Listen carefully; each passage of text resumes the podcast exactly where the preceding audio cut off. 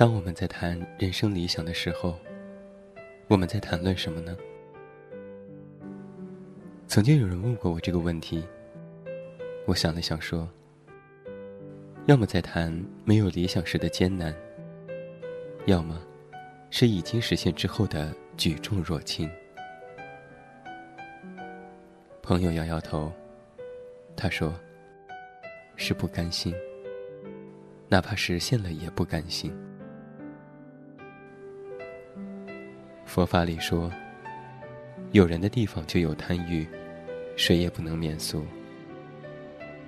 开始习惯和别人比较，习惯察觉自己的不好，习惯有点儿吃不到葡萄就说葡萄酸的心理，习惯带着自我安慰的心态活着。母亲曾说：“人比人气死人，比上不足，笔下有余。”人心的贪。促使我们成了那个越来越陌生的自己，而比较，也一再提醒自己的不足。如果能够产生动力，督促自我也就罢了，就怕自己是愈发的愤愤不平，踌躇不得志。我们这一代人呐，从小到大，都在不停的追赶别人的脚步。生怕自己落后在人后，很少真正的为了自己去做些什么。好像一开始人生就已经被规划好了，什么时候该做什么样的事情，什么时候该成为什么样的人，我们只需要按部就班的活着就行。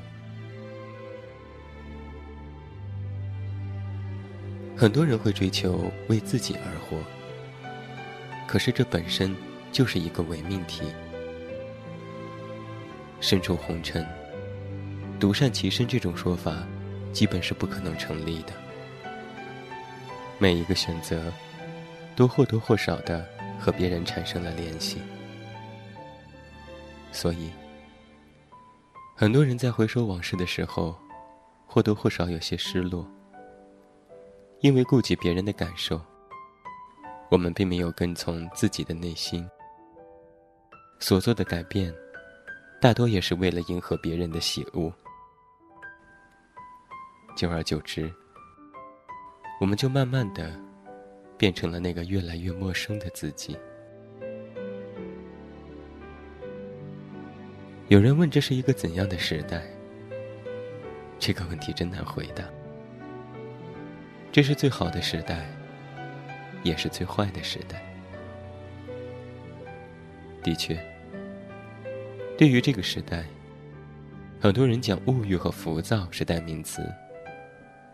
以前的理想，在社会的侵染下，已经逐渐失去了本心。朋友问我：“你曾经有过什么理想吗？已经实现了吗？”我说有很多。比如出本书、进入排行榜之类的，都实现了。他又问：“甘心了吗？”我沉默了。的确是不甘心呢，而且是越来越不甘心。想要出更多的书，想要更好的名次，想得到更多。人呐，就是这样一种。不知足的物种，在三亚休假的那段期间，我思考了这个一直困扰自己的问题。我想，在经历那么多之后，我现在应该学着不被自己的心魔所控制，尤其是嗔痴。我有时也安慰自己，站在顶尖的人无非那么几个。又何必非要那么在意？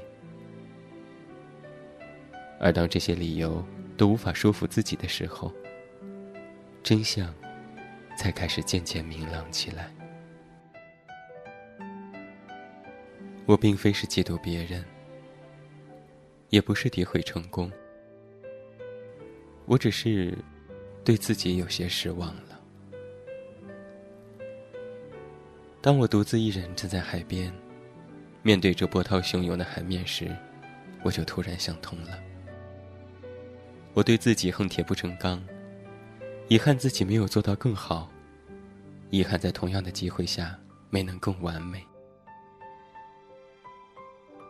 我一直都是这样一个后知后觉的人，以为自己活得很明白，但实际上，也是坐井观天罢了。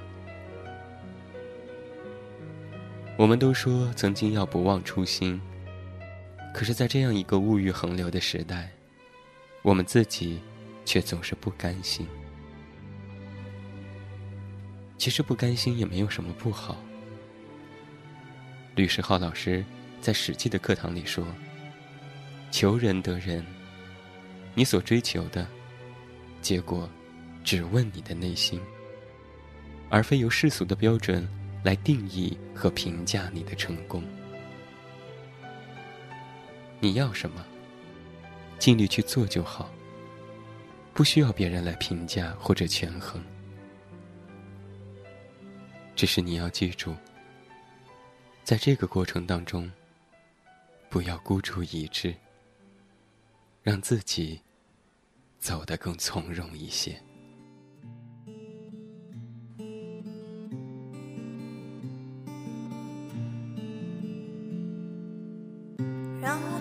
我尝一口叫家乡的毒酒，让我迷恋徒有其表的干喉，让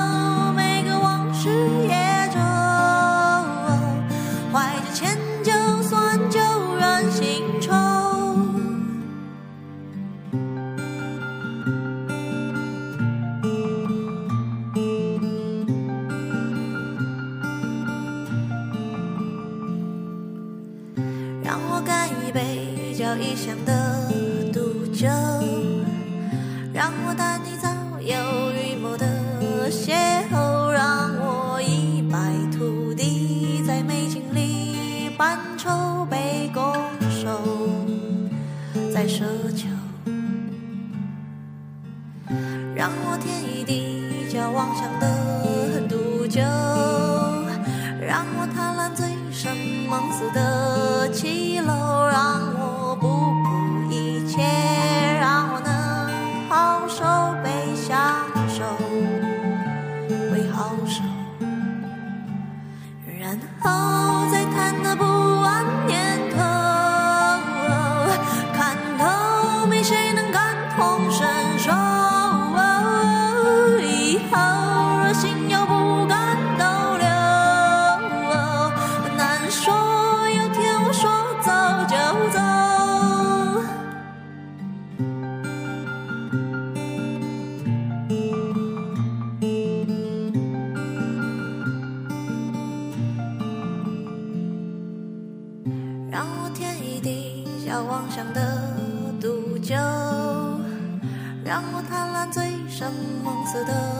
七楼让我不顾一切，让我能好受，被享受，会好。